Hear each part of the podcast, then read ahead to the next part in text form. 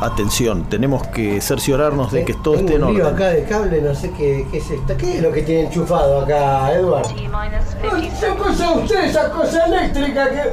No, no, no se haga, no se desubique con nosotros. Por favor. Yo quería lo de tío Rintintín, ¿cómo era? Silencio. Eh, Ah, serenata. escotillas. Eh, chequeadas, todas eh, cerradas. Periscopio. Replegado. Arpones. Eh, no 30 tiene arpones esto. ¿Cómo que no? No, ¿cómo arpones? Y si hay una ballena. Eh, Se le pasa por al lado, se la saluda. Atención, tío Serenata. Tío Serenata, estamos yendo. ¡No me dejen afuera, eh! ¿Qué, pe- pe- pero qué- qué- No qué sé, es se esa? anotan todas. eh. Es ¿Dónde está tío Serenata? una insolencia. Eh, en Santa Fe, ¿no? Está en máximo paz. Ah, vamos a ir ahí. a Atención, farrear. cheque el escudriñador que estamos por Sí, salir. sí, no me importa. Vamos, ¿Cuándo vamos, tío Serenata? Atención, escuche. Sí, sí, eh, eh, escudriñador en condiciones. Ay, tengo miedo que huele algo un día de esto. Ah, qué lindo. Ahora sí, Qué bárbaro, ¿eh? salió todo bien, Todo bien, sí. como de costumbre. Sí, Siempre rompemos una taza cuando nos vamos. Lo que pasa que el submarino. Pero hay unos agujeros en la mesa. ¿Por qué no las ponen ahí las tazas? Y porque ¿qué forma tiene para poner la taza? Un agujero es para poner la taza. Circular. Circular. Pero hay otros que son tienen forma No, no, no diga cuadrangular. No, no diga, no sea tarambana. Para eso tenemos al señor Eduardo Jae. Bueno, pinche maestro, abra nomás.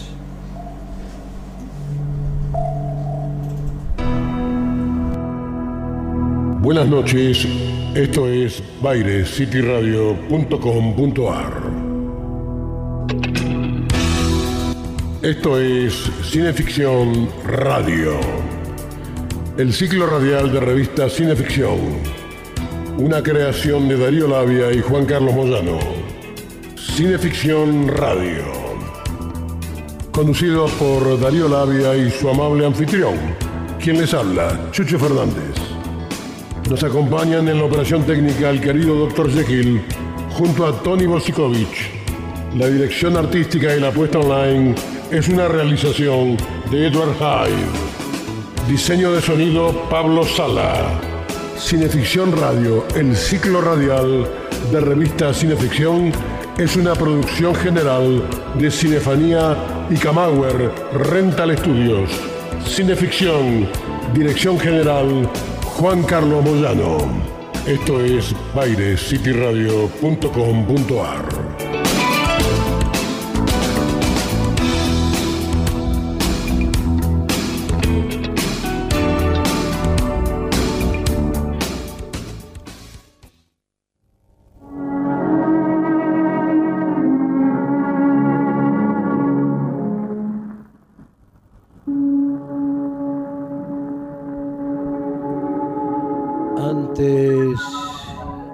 comenzar la audición de la siguiente e inusual atracción, hemos de decir algunas palabras acerca del sorprendente tema de la noche que créanlo o no, es sumamente extraño. En tiempos antiguos, todo aquello que se desviase de lo normal era considerado un presagio de mala suerte o directamente algo malo. Dioses de la mala fortuna y la adversidad invariablemente encarnaban en forma de monstruosidades. Injusticias y crisis se atribuían a los muchos tiranos desfigurados y deformes de Asia y Europa. Sobran ejemplos en religión, folclore y literatura acerca de estos contrahechos que alterarían el curso del mundo. Goliat, Caliban, Frankenstein, Gloucester, Pulgarcito y el Kaiser Guillermo son solo algunos de ellos. Un accidente al momento del nacimiento era considerado signo de desgracia y el niño malformado era abandonado a la intemperie para morir. Si por casualidad uno de estos fenómenos sobrevivía, siempre era mirado con sospecha debido a su deformidad y la sociedad lo aislaba. Su familia siempre se sentía avergonzada, como si fuera una maldición. Ocasionalmente estos seres desafortunados eran llevados a la corte para oficiar de bufones y hacer el ridículo, para entretener a los aristócratas. El resto sobrevivía mendigando o robando para poder vivir. La revulsión ante la vista de una normal, de un desfigurado o un mutilado, es el resultado de un antiguo condicionamiento de nuestros ancestros. La mayoría de los fenómenos tienen pensamientos y emociones normales. Forzados a una vida contra natura, han fomentado unión y camaradería entre ellos, acuñando un código ético para protegerse de las injusticias de la gente normal. Según sus rígidas reglas, la felicidad de uno es la felicidad de todos, pero herir a uno equivale a herir a todos. La historia que estamos por presenciar tiene que ver con las consecuencias de intentar quebrar ese código. Nunca más una historia así podrá ser filmada, debido a que los avances de la ciencia médica previenen y eliminan las posibilidades de semejantes equivocaciones de la naturaleza.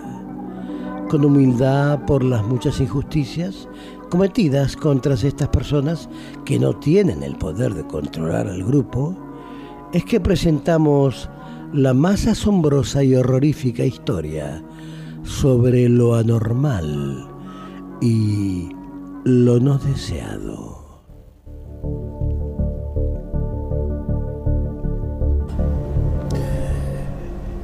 Estas palabras, previas a los títulos de crédito de Freaks, largometraje de 1932 de Todd Browning, se agregaron en los tardíos años 40 cuando la película comenzó a ser exhibida en ciudades, pueblos y atracciones de ferias junto a cortos burlescos o bien a actuaciones de auténticos freaks en vivo.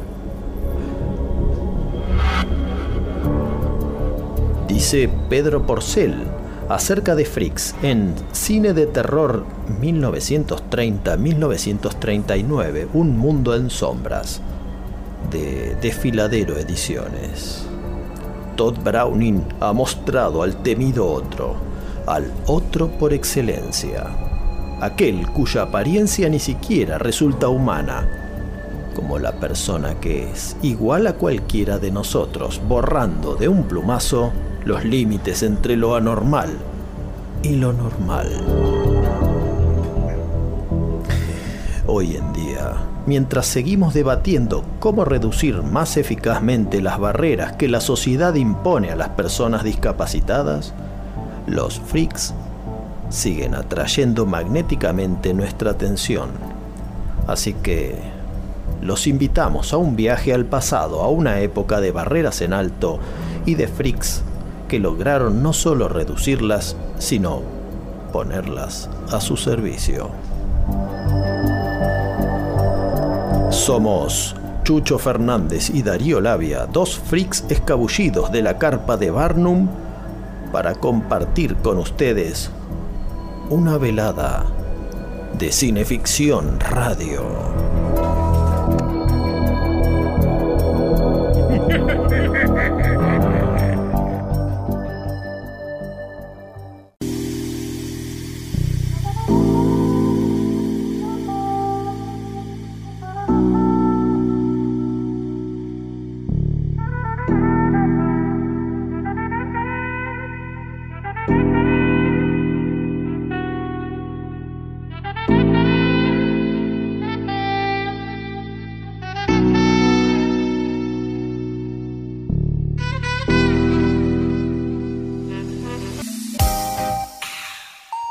Rental, estudio y fotografía, proveedor de técnica y elementos de última generación para el sector audiovisual.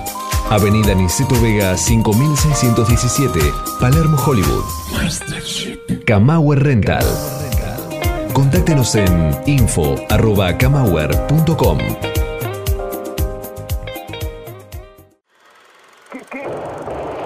No se deje intimidar por el cine y los matones de Marcelius Wallace.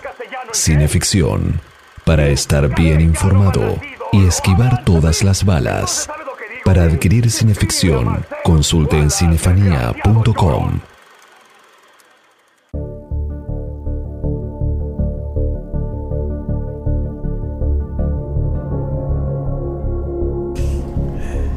Estás escuchando Cineficción Radio, Ah, me da miedo cuando habla así. acto segundo, por bairescityradio.com. No me quiere atemorizar todo el tiempo. Decíamos recién que cuando un alquiler no es muy caro, ¿es por qué? Es evidencia supina de que el alquiler muy barato, Supone que hay otras criaturas dentro. fantasmas. Claro. Pero A intuir la posesión. El programa de los fantasmas fue hace dos domingos. ¿Qué me está diciendo? No Hoy, sé, qué hoy tenemos un programa dedicado a freaks. A Freak, cierto. A freaks, como usted o como yo. ¿Cómo le va, camarada freaks? Me va muy bien, me va muy bien. No tanto como usted que viene ahí de, del Mediterráneo, de meterse al mar, Sí, sí, de pero- hacer vida gorda. Pero eso ya quedó hace cuatro semanas de eso y cada vez el ¿Cuánto efecto... hace? ¿Qué cuatro semanas? Es mentiroso. Y hace ya rato que volvimos, Habrá tres, cuatro días que vino. pare- parece que el flujo del tiempo Para usted Sí, ocurre es la, es la medicación. de manera curiosa. Por suerte esta conversación no la está escuchando el señor Hyde y no interrumpe. Sí, estoy atento a todo yo, ¿eh? Ya no tiene la planillita, estamos más relajados. Yo quiero ir a San Rintintín. Dígale que no es San Rintintín, ¿dónde Eh, es? Habíamos dicho que era tío Serenata. Es lo mismo, San Rintintín, Serenata. ¿Qué vamos a hacer ahí? Ahí, vamos, ahí nos invita el amigo Tony Bocikovic a pasar su onomástico, ¿no? En Máximo Paz, Vamos a pasar su onomástico. en la provincia de Santa Fe. Claro, vamos de cumpleaños, de fa Farrera vamos todos juntos. Sí, sí, pero hay que no abusar de ¿De qué? De lo que abusamos siempre. nada de opio, No, no, no, no, no, nada de drogas. nada de lauda, ¿no? Todo, todo comprado en farmacia, lo nuestro. nada de absenta. Nada de eso. Tenemos algunos anuncios, ¿verdad? Sí, cómo no. Vamos a recordar siempre a Andrea Guerrero que hace el transporte de técnica y de los artistas allí cuando salimos de lo de Eduardo Camauer. Eh, Andrea Guerrero la pueden ubicar siempre allí en Facebook. ¿Eh? ¿Cómo que no? Eh, vamos a saludar también a Santiago Dorrego y... Federico Vimeira. Vamos, que salió Santiago. Los queridos amigos tan cariñosos de TN Tecno. TN Tecno, que siempre, siempre religiosamente comentan nuestras publicaciones. Sí, sí, nosotros también lo recordamos, ¿no? Porque es como una cofradía. Y ahora que ya estamos prácticamente en cuenta regresiva Sí. para Argentina Comic Con, Es verdad. tendremos una cita con ellos. Un encuentro. Sí, señor. Y además se viene el jefe Moyano. El jefe, el- ¿viene el jefe, viene de Houston, Texas? Sí, señor, porque me dice que ya reservó, le pagó a un piloto y va a venir, va a venir en un aeroplano. Él como- creo que fleta al transbordador, que hay uno que todavía tiene activo. Eh, sí, es un biplano. Un bipla- No, él fleta al transbordador, él viene a lo grande. Sí, aterriza por acá, en Acá. un descampado donde está el circo. Como todo, como toda estrella. Y bueno, viene Juan Moyano desde Saliqueló. Vamos a tener el, Sariqueló, eh, digamos que está cerca, es vecino de Houston, Texas. eh, sí, más allá del Río Grande. Lo Claro. vamos a tener a Diego Puglisi, El, el querido dibujante, caricaturista. caricaturista virtuoso, Mm. Diego, y vamos a tener a Romina von Frankenstein. Frankenstein. Sí, que es la que hace los pines más atractivos y más copiados del país. Muy bien. Y por último a nuestro querido Pablo Canadé. Es Pablo Canadé, gran dibujante también. ¿eh? Así es. Eh, Vamos no- a saludar también, a- para que no nos olvidemos, Richard Tatú. a Richard Tatú, Richard Wagner, el querido amigo Richard Wagner, que acaba de mudarse ahí siempre dentro de la Galería Bond Street. Ahora está en el subsuelo, a la entrada, tan pronto uno entra, ingresa a la izquierda, abajo, a la izquierda, al fondo. Ahí está Richard Wagner, el amigo de Richard Tatú, que tanto queremos y tanto apreciamos. Y que lo ilustra, le ilustra el cuerpo. Nos ilustra el cuerpo, correcto. ¿Nos queda dar un saludo? No. Eh, me parece que no. En tanda, pero después van los. ¿Qué? ¿Ya que ir a la tanda? No, no, no, no. En tanda van los jefes. ¿Usted piensa que el señor Hyde está entretenido con, con alguna revista o algo que Yo estoy supervisando. está muy silencioso? No sé qué está. Está con lo de San Rintintín y quiere ir a San Rintintín. Bueno, deje, hay que avisarle que allá... Es el tío Serenata, ¿no? Sí, que allá no hay mujeres para acechar ni hay menores de edad para pisotear. No sé cómo vamos a hacer. No sé, no sé cómo vamos a hacer con esto. Eh, es Pues es un evento que es para gente, digamos, eh, seria, no sé si seria, pero muy controlada. familiar. Eduardo no, no, no pierde el control con cualquier cosa. Es fundamental que traiga consigo la, la medicación. Sí, una naranjada ya lo subleva. Sí, y si no hay que va a haber que recurrir a, A la farmacopea. a la metadona. Bueno, adelante, vamos con lo que sea. Lléveselo, maestro.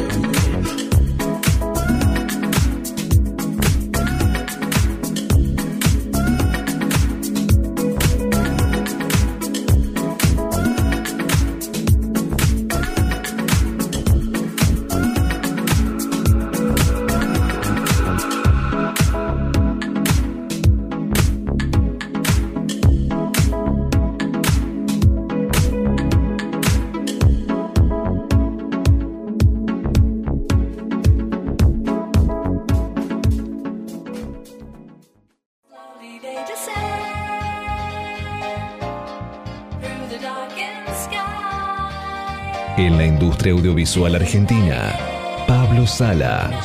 Música original y diseño de sonido para todo tipo de films. Pablo Sala. Contactanos en música arroba pablosala.com.ar. caer mi furia con gran venganza y terrible ira Cineficción. sobre los que intenten envenenar y destruir a mis hermanos. Domingos, entre las 20 y las 22.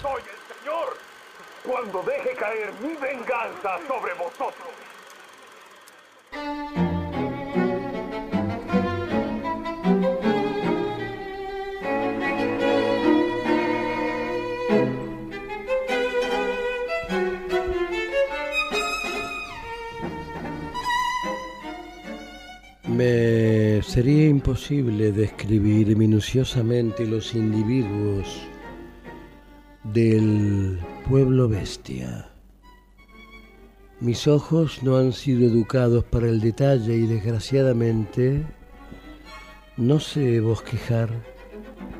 Lo más chocante quizás eh, es su aspecto general. Era la desproporción entre sus piernas y el largo de sus cuerpos, y a pesar de eso, tan relativas son nuestras ideas de gracia y belleza, que llegué a acostumbrarme a sus formas y acabé por persuadirme de que mis largos muslos eran eh, desairados. Otro punto raro era la proyección de la cabeza hacia adelante y la torpe e inhumana curvatura de la espina dorsal. Hasta al hombre mono le faltaba esa sinuosa curva interior de la espalda que hace tan graciosa la figura humana. La deformidad más saliente estaba en sus caras. Que eran casi todas prognatas, de orejas mal formadas, de nariz larga y protuberante, de pelo o muy lacio o muy erizado, a menudo de un color raro y de ojos extrañamente colocados. Ninguno podía reírse aunque el hombre mono tenía una especie de carcajada violenta y entrecortada. Las voces eran extraordinariamente variadas. las manos deformes en todos los casos, y aunque me sorprendió la inesperada apariencia humana de algunas, casi todas eran deficientes en cuanto al número de dedos, embotadas en las uñas y desprovistas de toda sensibilidad táctil. Aparte de estos rasgos más o menos comunes a todos, sus figuras se asemejaban poco. Cada uno conservaba la característica de su especie particular. La marca humana desfiguraba, pero no ocultaba al leopardo, al buey, a la marrana, a ninguno de los animales a quienes cada uno de ellos debía su origen. Los dos hombres bestias más formidables eran el hombre leopardo y una hiena cerdo. Mucho más grandes que estos, pero más pacíficos, eran los hombres buey, que habían hecho de cargadores en la lancha. Luego venía el hombre topo, que era el recitador de la ley. El hombre mono, Mlin, el sirviente de Montgomery, un ente con figura de sátiro, mestizo de mono y cabra, y tres hombres cerdo. Varios hombres lobo, un oso toro, un buey caballo y un hombre San Bernardo. Había también una vieja particularmente perversa y maloliente, hecha de zorra y oso, a quien cobré odio desde el primer momento. Había también una gran cantidad de entes indefinibles. El muchacho perezoso y un huraño gato montés, que la fantasía de Moreau había convertido en gnomo. Eran estos los seres más pequeños. Llegué a habituarme tanto al pueblo bestia que mil cosas que me habían parecido innaturales y repulsivas se me hicieron pronto tolerables y hasta corrientes. Siempre he creído que todo lo que existe en el mundo se matiza según el color dominante a su alrededor. Así sucedía que llegaba a ver algunos de los deformes seres bovinos que trabajaban con la lancha caminando pesadamente a través de la maleza. Y me sorprendía preguntándome, tratando empeñosamente de recordar en qué se diferenciaba ese ser de algún tosco campesino verdaderamente humano que se retira a su casa después de su labor mecánica. O llegaba a encontrar la astuta cara vulpina de la vieja zorra, extrañamente humana en su intrigante expresión. Y me imaginaba entonces que alguna vez había visto yo antes en alguna ciudad, a mi paso, la cara de esa mujer.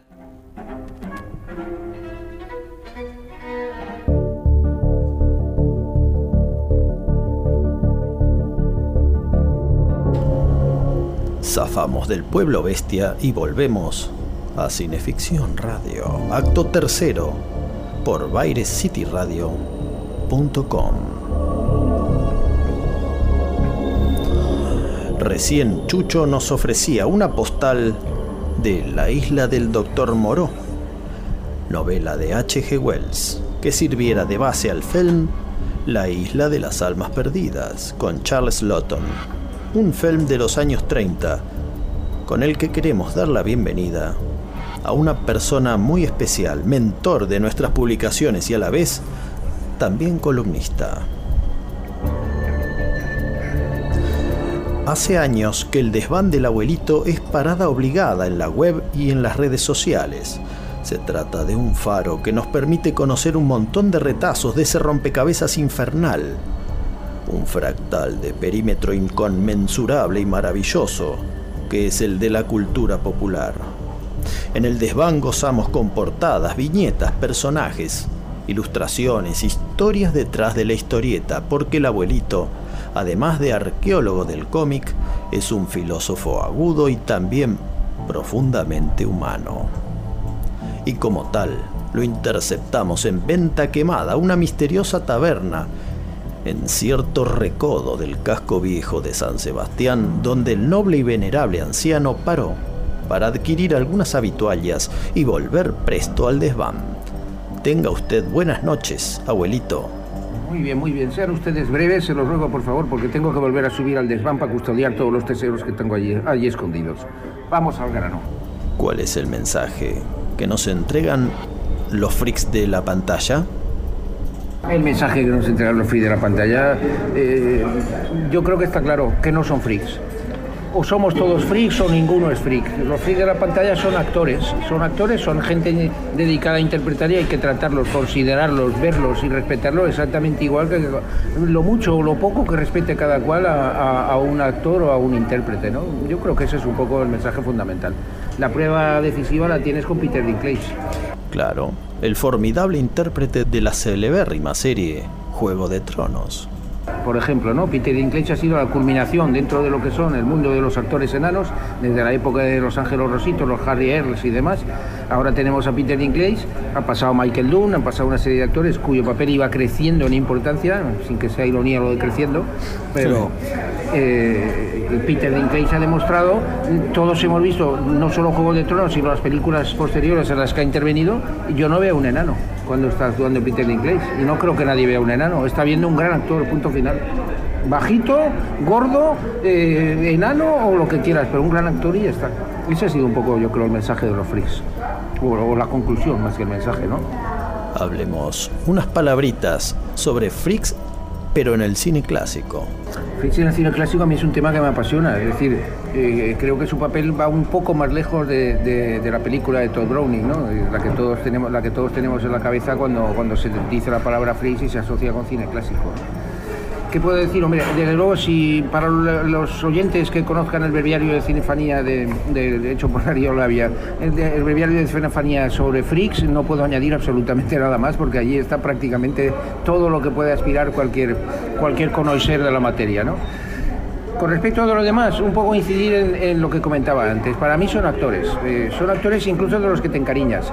Eh, después de haber visto la parada de los monstruos, o sea, Freeze, durante varias, varias veces, en varias ocasiones, creo que, y no creo ser el único, me he dedicado, como mucha otra gente, a seguirle la pista. A mí me ha encantado, por ejemplo, descubrir que en la, en la fuga de Tarzán, el pollo, una especie de ave palmípeda, medio pollo, medio, medio pelícano, que va caminando detrás, no se sabe si va caminando de verdad o es una alucinación sufrida por un borracho, eh, en realidad es el freak Johnny Eck, el hombre que nació sin, sin piernas, metido dentro de aquel disfraz. Claro, así es. Y recuerdo haber leído testimonio del propio Johnny Eck acerca de que la Metro Goldwyn Mayer rodó esas secuencias en un plató aledaño al de Freaks. Y era cosa olvidada hasta que decidieron utilizar la secuencia casi un lustro más tarde en la citada película tarzanesca y mucho después en una o dos películas más de la serie de Johnny Weissmuller. Harto testimonio de la destreza del talentoso Johnny. Eh, bueno, son datos que a cualquiera le podrán parecer intrascendentes, pero que a mí me producen una especie de regocijo secreto. ¿no? Eh, he, buscado la película y he encontrado el, lamentable film que hicieron las hermanas Hilton unos años después de Freaks. No he llegado a entender en ese sentido por qué se enfadaron tanto con Tom Browning y luego se prestaron a rodar una película que era pura y dura exploitation. Eso no, no tiene. eh, eso es un poco la cosa, ¿no? Yo creo que de, de los Freaks te enamoras en ese sentido. Yo los Freaks me enamoré, me enamoré de, Ángelo Rosito, me enamoré de Carriles, por lo menos de, ver cómo eran sus vidas, ¿sabes? Igual, pero vamos, sin mayor, sin mayor trascendencia ni mayor, ni mayor nada, vamos, no. Freaks fue una adaptación de un relato de Clarence Todd Robbins que seguramente ha pasado por sus retinas, ¿verdad, abuelito? Todd Robbins es el, como sabréis muchos de los que estáis escuchando, Todd Robbins es el escritor que, que hace el relato Espuelas, que es el relato en el que se inspira eh, Todd, eh, Browning, luego otro Todd, Todd Browning, para hacer su película eh, la parada de los monstruos. ¿no? Todd Robbins es un escritor de entreguerras, es un hombre tal como escribe, ves que estaba claramente perturbado, o por lo menos que era un hombre con unos demonios internos tremendos, ¿no? Recuerdo una frase suya eh, en la que glosa la atracción irresistible que sentimos, él se recrea en la atracción irresistible que tenemos todos, por ejemplo, ante un accidente de tráfico. Y su teoría es que cuando toda la gente se acerca a ver al accidentado, no es por piedad del accidentado ni por ganas de ayudarlo, es por puro y duro morbo, ¿no? Porque nos gusta ver esa desgracia ajena. Esto un poco lo refleja en, en varios de sus relatos y fundamentalmente en este de Espuelas, que aunque es diferente, porque eh, lo conoces, es, es un relato diferente de, de lo que es luego el guion de la película, Claro. pero en el fondo viene a contar la misma anécdota, la, la boda del enano con la, con la mujer maravillosa esta y sexy. ¿no? El abuelito es una persona mayor y como tal, no es nuestra intención someterle a esfuerzos o emociones muy prolongadas, así que le dejamos un rato para que compre lo que precisa para el desván y nosotros aprovechamos para ir a la tanda musical.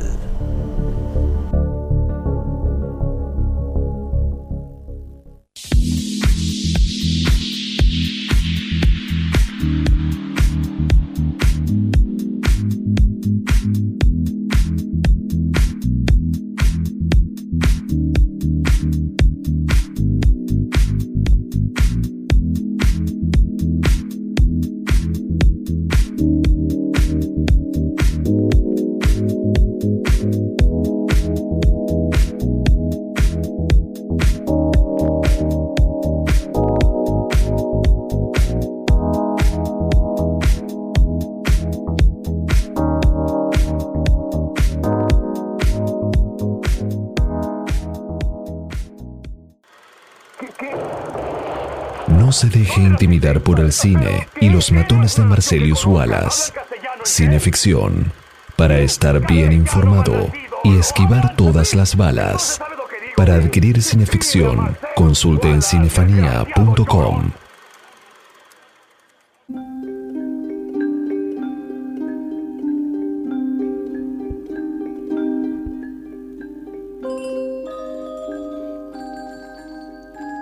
Soy el doctor Frederick Traves. Trabajo en un hospital de Londres. Un día de 1884 vi una imagen en una ventana de una tienda cercana al hospital. Me detuve enfrente de la tienda y miré la imagen.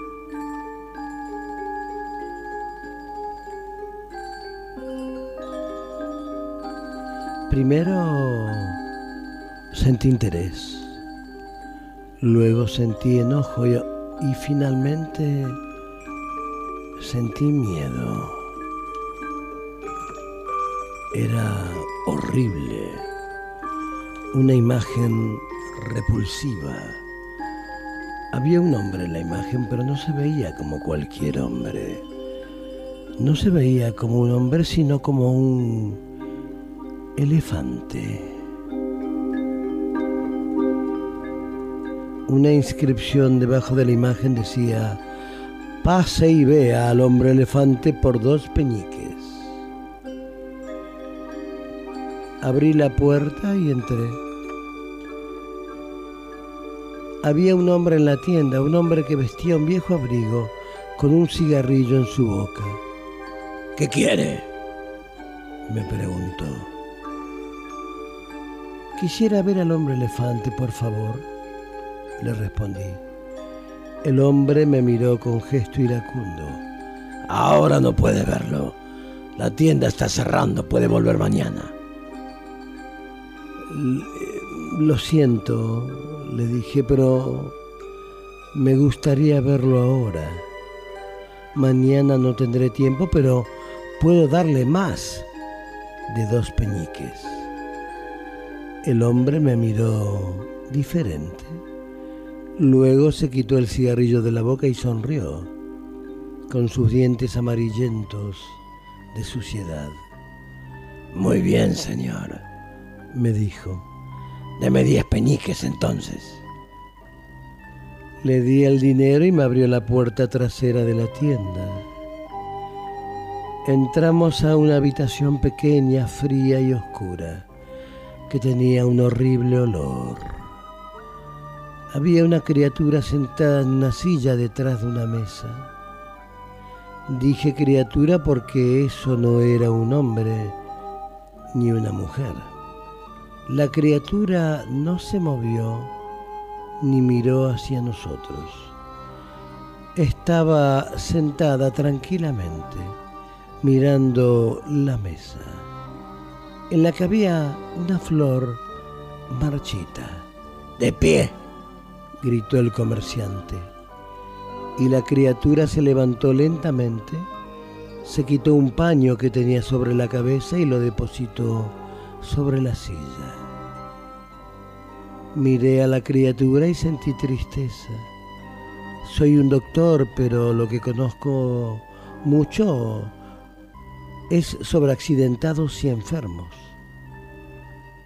Pero esta criatura, esta cosa, era lo peor de todo, lo que había visto. Tenía unos viejos pantalones, pero ni camisa, ni abrigo, ni zapatos. Así que se veía perfectamente todo el cuerpo.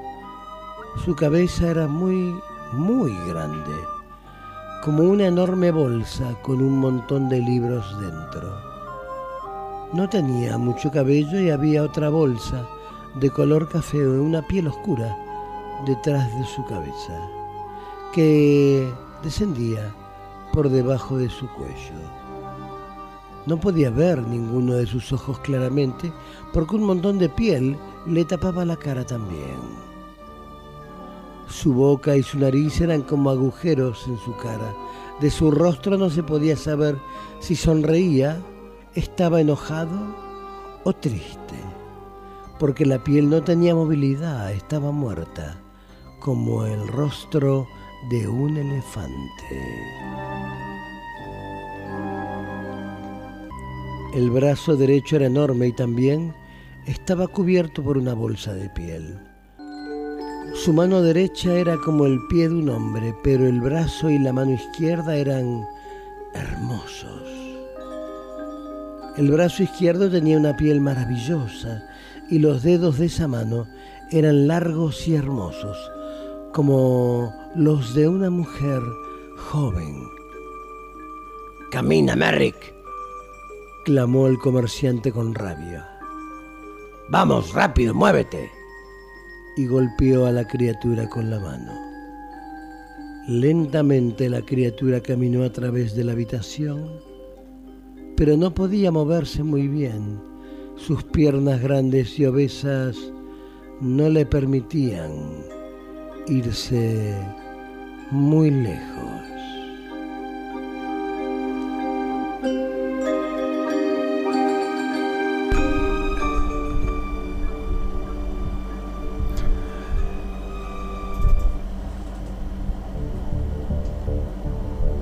Esto es Cineficción Radio, cuarto acto, por bairescityradio.com.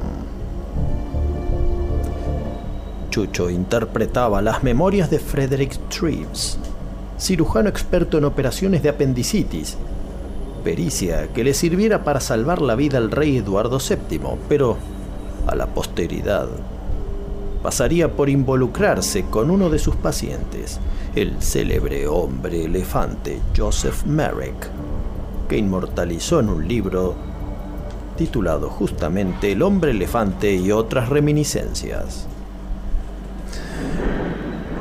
Señor, señor, ¿por qué es tan grande su cabeza? ¿Por qué es tan grande su cabeza, señor? Señor, quiero saberlo. ¿Por qué su cabeza? ¿Por qué es tan grande? Ah, respóndame. Por favor, le pido que me responda, señor. ¿Por qué es tan grande?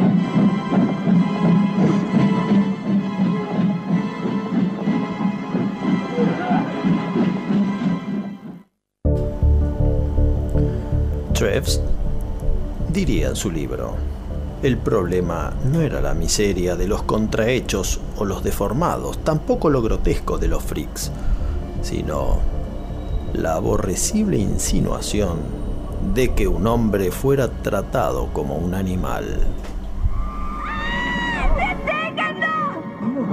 ¡No lo dejen escapar! ¡Tras él! ¡Deténganlo! Eh, cuidado. ¿Qué es eso? ¡Monstruo!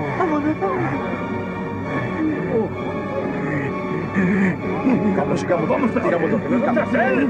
¡Que no escape! Hacia allá, hacia allá. Vamos, todos, vamos allá, vamos allá, vamos allá. ¡Eh! ¡Eh! ¡Alto! ¡Que no escape! ¡Hacia allá, hacia allá! ¡Eh! ¡Ven acá, señor! ¡Tras él!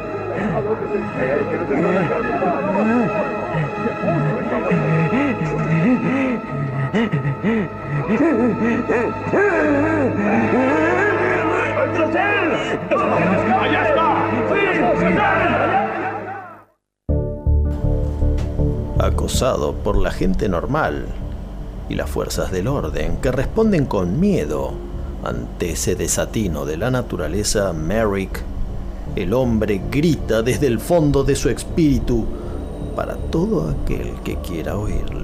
Y gracias al inmortal film de David Lynch, ese clamor llega hasta nuestro confortable nuevo milenio.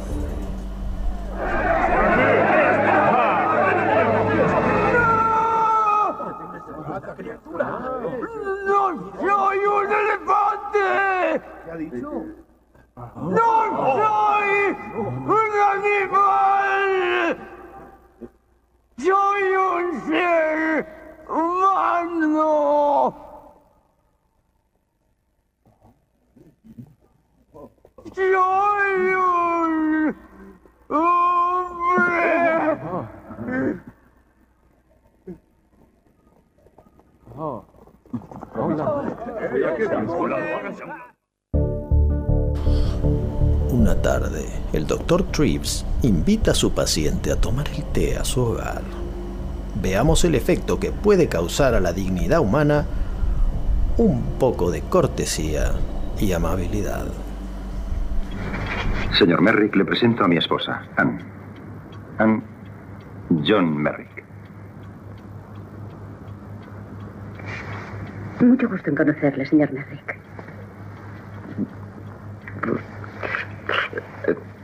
Estoy encantado.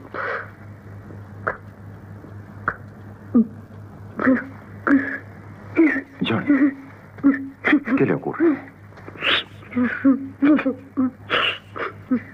Es que yo no estoy acostumbrado a ser tratado también. Nos dice Frederick Treves. Una de las cosas más tristes acerca de Merrick era el hecho de que no podía sonreír. Por más contento que se sintiera, su rostro permanecía inexpresivo. Podía llorar, mas no sonreír. Hoy en día, a tres siglos de distancia de su caso y a casi medio siglo de la película de Lynch, hay otro motivo para llorar.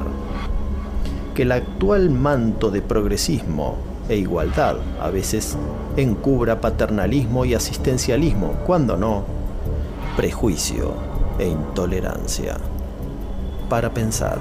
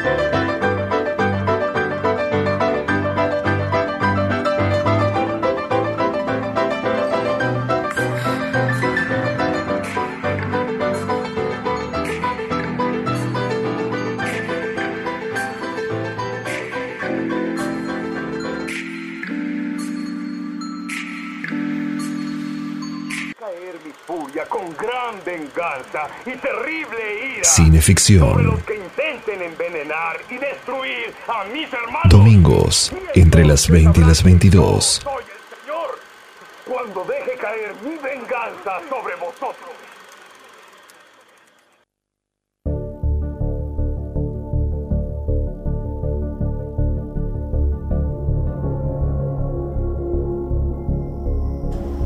Estás escuchando Cineficción Radio, quinto acto, por PireCityRadio.com. Y es hora de volver a la taberna en San Sebastián donde atajamos al abuelito antes de que se oculte en su morada. Es hora de hablar del galardonado como mejor libro de cine en Fantastics 2018 de Castellón, cine de terror 1930-1939, Un mundo en sombras de Desfiladero Ediciones, cuyo autor, Pedro Porcel, nos puede contar algo acerca de la andadura de esta impostergable obra. La verdad es que no me puedo quejar de nada. En ese sentido, la, la acogida ha sido muy buena. La acogida ha sido muy buena. Una de las preguntas que habitualmente hacen los cinéfilos es ¿por qué escoger esta particular década del cinematógrafo?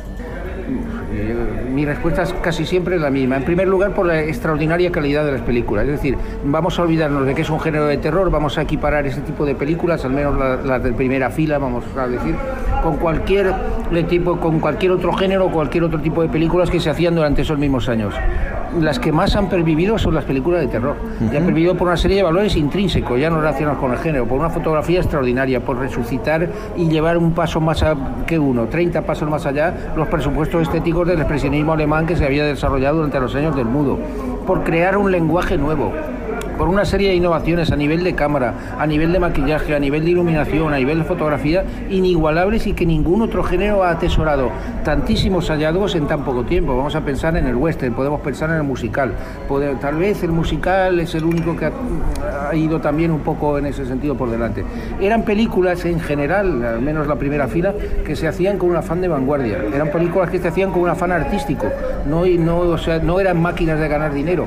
No tenían por qué manejar estrictamente lo que luego han sido los códigos del género. ¿no? Y en ese sentido son películas perennes y por eso merecen esa, esa atención. Y lo que no merecen es que en ese sentido este libro u otros libros se consideren, y volvemos a la palabreja, freaks o frikis, ¿no? No, estás hablando de cine, por mucho que sea de terror. Si fuera de western o si fuera comedia o si fuera de drama, nadie lo diría. Con el terror siempre parece como que tenemos como que pedir perdón por esto. Bueno, pues es completamente absurdo. Estamos hablando de gran cine, de cine con mayúsculas, con unos intérpretes, fotógrafos, iluminadores, directores, guionistas que merecen ser siempre tenidos en cuenta y rescatados del olvido. Uno de los conceptos interesantes que nos anoticia es un rótulo acuñado por primera vez en el libro, creo yo, dado que nunca antes lo había leído en ninguna otra fuente, desde Carlos Clarence y Denis Gifford hasta el día de hoy, que es el cine enfermo. El cine enfermo es una forma de denominar que, que he tenido yo, una forma de bautizar a todo un tipo de películas. ¿no? Son todo un tipo de películas que se genera fundamentalmente durante los años 20. Mi teoría es que todo este cine es un cine que, hace especiales, eh, muchas de ellas hechas por Todd Browning, algunas de ellas interpretadas por Lon Chaney en su etapa silente. Y es un cine que hace especial hincapié en la mutilación, la locura, eh, la obsesión y la muerte, ¿no? Y el sexo por debajo, por supuesto, ¿no? Eh, todo este cine y toda esa fascinación con unas películas con unos guiones absolutamente que a, ojos vistos hoy día son absolutamente aberrantes. Es decir, estamos hablando a lo mejor de, eh, no sé, de West of Zanzíbar, ¿no? la película de Todd Browning, en la que todo eh, Lon Chaney es un paralítico, un mago paralítico que vive en medio de los pantanos de Zanzíbar, rodeado por salvajes caníbales que hacen sacrificios humanos a los que tiene dominados y eh, que coge a su hija, eh, a la que cree hija del adulterio, eh, coge su virginal hija criada en un colegio de monjas a, a- a cuida- fuera de todo peligro y de todo contacto con, con- el pecado, cuando llega su hija con 18 virginales añitos a hacerle una visita, la convierte automáticamente en alcohólica, se la regala a los negros para que se la pasen por la piedra un negro detrás del otro, la violen y acaban pues echándole de comer en el suelo como si fuera una perra y obligándole a comer en el suelo. Es una cosa de locos de atar. Claro, usted me dirá, este, este- esto es un argumento de locos, esto no, iba a ver, esto no lo va a ver nadie. Bueno, pues mire, esto, este tipo de argumentos en los años 20 iba a verlo mucha gente. Eran auténticos éxitos. ¿De dónde nace ese tipo de sensibilidad? Mi teoría es que viene de, la, Primera Guerra Mundial. Los años 20 son el resultado del, gran conflicto de la Primera Guerra Mundial. Ahí tenemos millones y millones de heridos y de mutilados. Eh, La mutilación es desgraciadamente un espectáculo cotidiano, que uno cuando baja de su casa ya se encuentra dos, tres, cinco, diez mutilados, cojos, gente que no tiene cara, eh, gente que ha perdido la vista y el oído, eh, falta de cualquier miembro del cuerpo. Todo eso eh, en los 20 se, horroriza, efectivamente, pero los 20 lo ven como ya pasado, como si fuera una cosa que ya ha pasado. Y por esa misma cosa que señalaba cuando decíamos de Thor Robbins, eso, eso que nos tendría que dar muchísima pena y solidaridad, lo que nos da mucho morbo de observarlo. Y por tanto, esas películas que ofrecen poder observar ese morbo desde la comodidad y desde la asepsia que, que permite la, la distancia que hay de la butaca a la pantalla, pues en aquel momento tiene una acogida tremenda. Será cosa de gustos populares, pero también de tomar la temperatura y el pulso de lo políticamente correcto. Tal vez estos argumentos deliberadamente extremos sean uno de los atractivos que estas películas ejercen hoy en día para mí y, claro, para docenas de cinéfilos que no se espantan con el blanco y negro ni con la ausencia de sonido. A día de hoy no se podría rodar prácticamente ninguna de ellas. O sea, los, los guardianes de lo políticamente correcto crucificarían a autores, actores y directores. ¿Qué fue, ¿Qué fue lo que curó a este cine enfermo? Bueno, el cine enfermo desaparece. Bueno, yo creo que, que lo, que los- lo, lo que saneó ese cine enfermo o lo curó a ese cine enfermo precisamente es Freaks. Freaks viene a ser como, es decir, eh, a- yo te voy dando una- unas pequeñas dosis de cine enfermo y de repente te voy a meter un chutonazo de cine enfermo, pero que no se lo salta un torero, es decir, eh, capaz de convulsionar cualquier organismo. Una sobredosis de cine enfermo. Allí hay, en fin, todas las aberraciones que a uno se le puedan pensar, todas las lecturas sexuales, todas las... eh, mm, todo, todo perversión o perversidad está contenida dentro de la película de una forma muy inteligente y, esto ya no, no es el momento ahora tal vez de meternos, ¿no? Pero todo eso está metido dentro de la película. Freaks eh, se produce en el año 32, eh, un año antes de que entre en vigor o de que se redacte definitivamente el código Hayes al cual contribuye bastante, yo creo, ¿sabes? el estreno de Freaks, creo que contribuye bastante a que el código Hayes se ponga en marcha, ¿no? esa, esa autocensura. Explicamos, para aquel tal vez improbable oyente que no conozca qué fue el código Hayes, se trató ni más ni menos de un código de moral y buenas costumbres que la industria del cine, los estudios grandes y medianos, se pusieron de acuerdo en implementar luego de las presiones de la Liga Católica de Decencia y otros organismos afines. Yo creo que es esa sobredosis, es como si fuera una vacuna. ¿No? Una vacuna es inocularte los mismos, los mismos vacilos que te van a matar, inoculártelos. Pues yo creo que Freaks actúa con el cine enfermo como una vacuna. Te mete una sobredosis de esto que ya hace que no vuelvas a desear volver a ver enfermo. Aparte de que no olvidemos que nos estamos encaminando a la segunda de las grandes matanzas, que es la Segunda Guerra Mundial. Con lo cual, ese optimismo y esa alegría de los años 20, que desaparece en el crack del 29, ya no te permite mirar al otro. Al otro, en- durante los años 20, una alegría económica, una alegría vital. El otro es una figura pues, con la que hay que ser solidario y que produce simpatía. Cuando el dinero se va, entra una crisis muy grande, el otro es un invasor que viene a quitarnos lo nuestro, ya no lo miramos con simpatía. Y eso es un poco la, la diferencia. La última pregunta para no abusar de vuestro tiempo. ¿Qué se está cocinando ahora en el desván? Pues con un poco, vamos, estoy empezando un nuevo trabajo para concluir un poco el, el ciclo de libros que había hecho sobre, sobre los tebeos, sobre la historieta española. Y quiero hacer una historia de la historieta española de terror, desde los años 20, que es cuando empiezan los primeros pasitos del terror gráfico en España, hasta finales del siglo XX, que es con Creepy, cuando desaparece el título de Warren ya eh, acomodado al mercado español, cuando desaparece todo este tipo de, historietas. Eso lo encontraréis. Seguramente que lo sacaremos el año que viene. Vamos a, a confiar en que entre 2020 máximo 2021 lo podamos tener en la mano. Querido amigo, te damos las gracias por la paciencia y por habernos alumbrado en esta noche de cine viejuno y amojamado. Muchas gracias, jóvenes. Me voy arriba que tengo que seguir haciendo por, por difundir la palabra.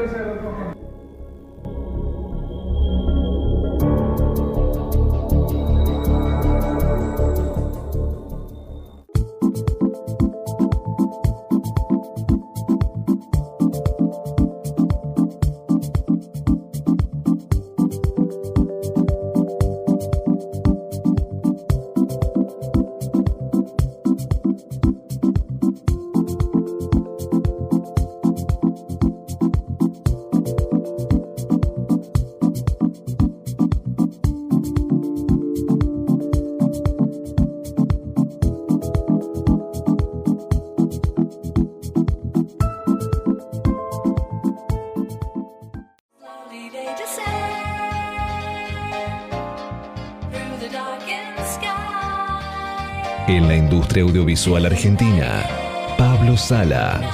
Música original y diseño de sonido para todo tipo de films. Pablo Sala.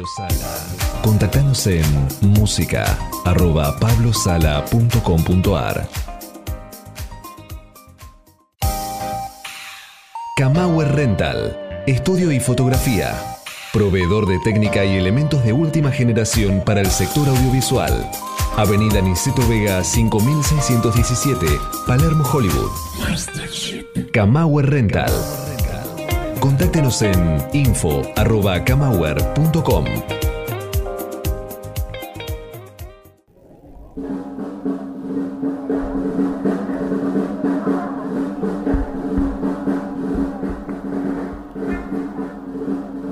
La boda de Mademoiselle Jean-Marie tuvo lugar en el pueblo de Roubaix, en donde el circo de Copo se había instalado temporalmente. Después de la ceremonia fue servido un festín en una de las tiendas al que asistió una verdadera playa de, de celebridades. El novio, exaltado el rostro por el vino y la felicidad, se sentaba a la cabecera de la mesa. Su mentón apenas sobresalía sobre el borde de tal manera que parecía como si una gran naranja hubiera salido rodando de una fuente hasta detenerse allí. Bajo sus pies estaba el perro Sanstoch, que llevaba rato manifestando su desaprobación con graves gruñidos, ocupado en mordisquear un hueso pero lanzando aviesas miradas a las piernas regordetas de su nueva dueña. Papá Copo estaba a la derecha del enano, su amplio rostro tan colorado y benevolente como la luna llena.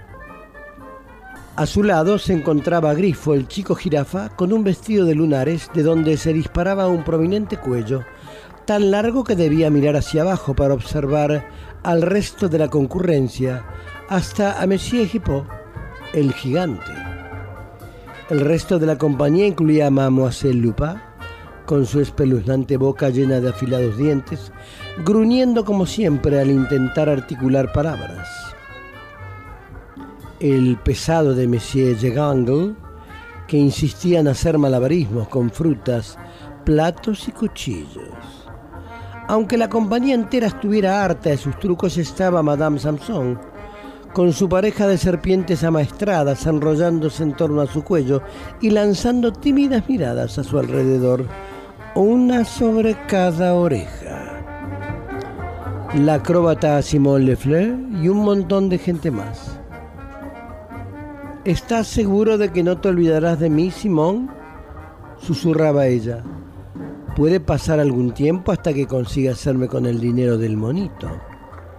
Olvidarte, mascullaba él. Por todos los demonios que se agitan en el champán, te juro que no. Esperaré con la paciencia de Job hasta que puedas ofrecer a ese ratón un poco de queso envenenado. Pero ¿cómo te las apañarás con él mientras tanto? Has de permitirle ciertas libertades. Me rechinan los dientes solo con imaginarte en sus brazos. La novia sonrió, lanzando una mirada evaluadora a su diminuto esposo. Monsieur Jacques se había permitido tan solo un vaso de vino, si bien, lejos de estar borracho, su pequeño rostro ya se tenía de rubor mirando a Simón Lefleur con ánimo beligerante. ¿Sospecharía acaso la verdad? ¡Qué payaso eres! Jean-Marie volvió sus grandes ojos hacia él con picardía, dejando descansar su mano en su rodilla por un instante. Simón podía aplastar su cráneo con mi índice y mi pulgar como si fuera una nuez. Se calló para simular el gesto y luego añadió, y tal vez termine haciéndolo si se toma ciertas familiaridades. Ah, me revuelve el estómago.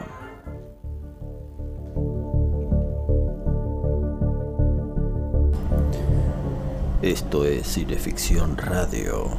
Último acto por BaireCityRadio.com. Recién Chucho nos ponía en clima de la boda entre la Ecuyer y el Liliputiense del relato Espuelas de Clarence Todd Robbins, coautor también del tema musical de acompañamiento Washington and Lee Swing. Provisto de una imaginación afiebrada, pero condenado a un ostracismo literario del que aún tenemos la tarea de rehabilitarlo, Robbins fue un prolífico autor de relatos para revistas Pulp y antologías especializadas en horror y truculencia. Por alguna razón emigró de New York a la Riviera Francesa y cuando Francia fue ocupada por el invasor de la Cruz Gamada, decidió quedarse, pasando en consecuencia unos cuantos años cautivo en un campo de concentración. En el contexto de su obra, Espuelas es un relato más, pero en la historia del cine es un hito por haber servido como desafío para que Todd Browning desarrollase un guion más retorcido aún. En la antológica boda, un enano camina por la mesa y celebra el ingreso de Cleopatra a la secreta cofradía de los fenómenos de nacimiento.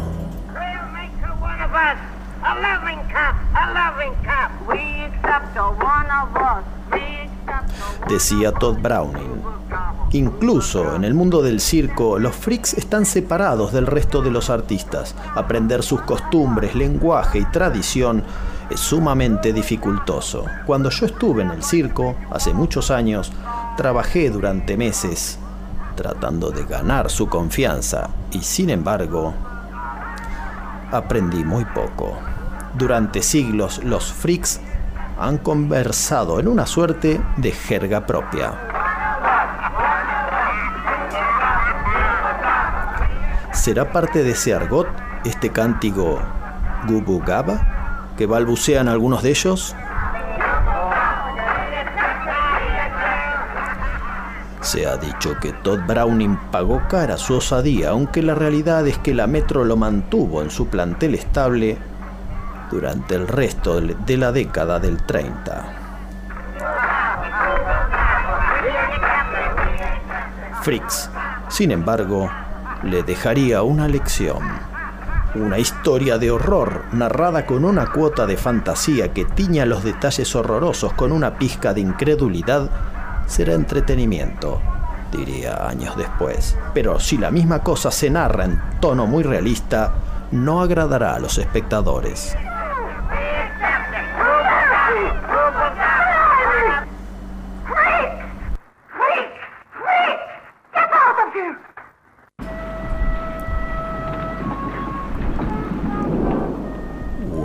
Contradicciones que hace que veamos la película con culpa y a la vez con morbosa fascinación es que quiebra un discurso de humanización del otro, al mostrarnos a ese otro reaccionar con violencia y crueldad hacia sus agresores normales.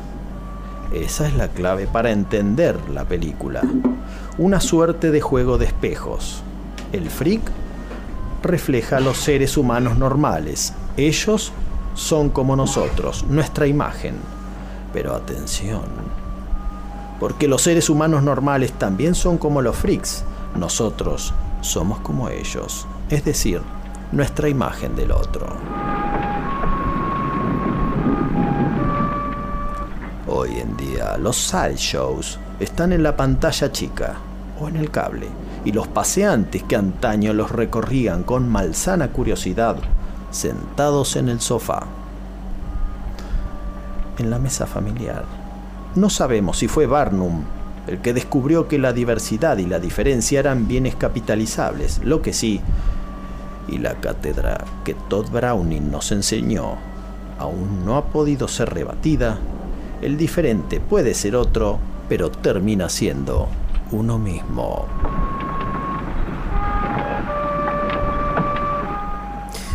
Y ahora, antes de volvernos a esa carpa calurosa y mal ventilada para ser objeto de extrañas miradas que nunca nos permitirán olvidar lo que somos, nos despedimos para recargar el espíritu y dentro de siete días regresar con otra cineficción radio.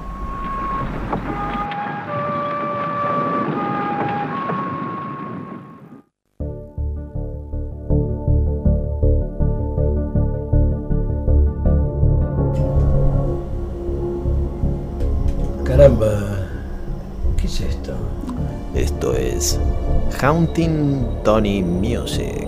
Ah, de Monseñor. Sí, este fue el tema que nos acompañó como cortina de nuestros bloques de hoy. De Monseñor Bosikovich. Monseñor Musikovich. El papable Bosikovich. Sí, Caramba, es, es intimidante esta, sí, fíjese que esta banda sonora. esta banda sonora fue la banda sonora que enmudeció a Hyde. Mm. No puede decirlo, respeta al colega. Ah, usted es un cara dura, usted le llama cole- es un cara Cole- rota. colega, ¿que acaso es compositor? ¿Colega de qué? Con, con somos colega, ¿qué les importa? No sé qué colega que sal- habrá salido alguna noche con Quiere, él. quiere hacer mérito para irse a alojar a Tío Serenata. Yo voy a ir a, a, a, a Tío Serenata, sí, ¿cuál es el problema? Bueno, querrá ir a tío Serenata, habrá que llevarlo. Yo me lío. Le decimos al doctor Jekyll que nos despache. El, doc- el doctor Jekyll que nos despacha. Pinche Jekyll, relléveselo. Cuando quiera. Vamos.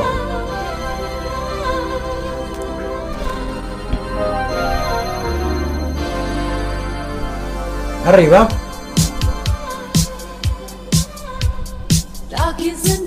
Se fue el loco, ¿eh? Se fue el 22. 22 programas de Cineficción Radio, el ciclo radial de la revista Cineficción.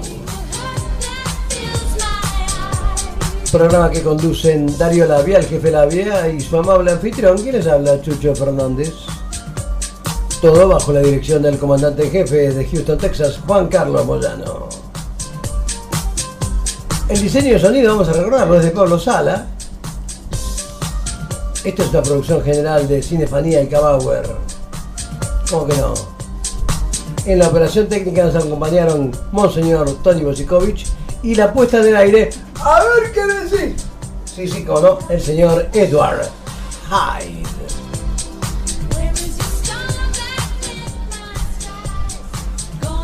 No olvidemos que este programa se reprisa eh, todas las madrugadas de los lunes, miércoles y viernes entre 0 y 2 por bairescityradio.com y va en vivo los domingos entre las 20 y las 22.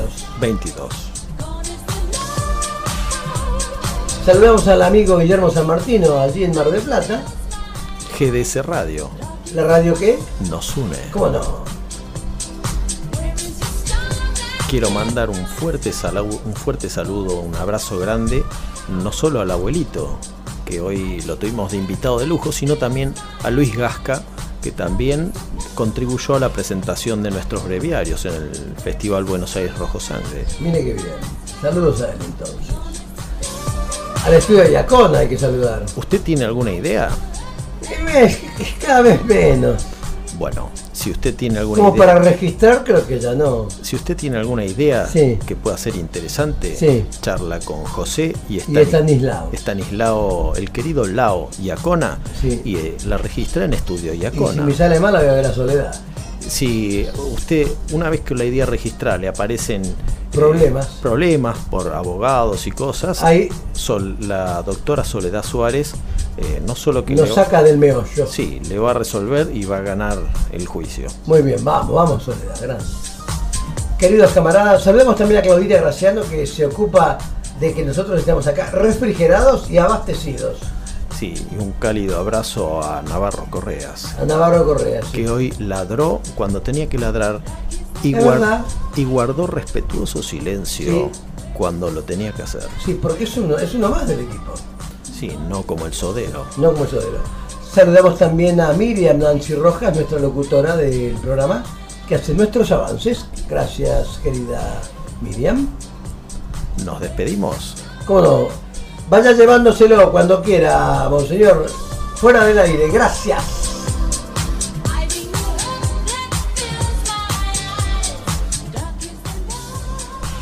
Esto fue Cineficción Radio.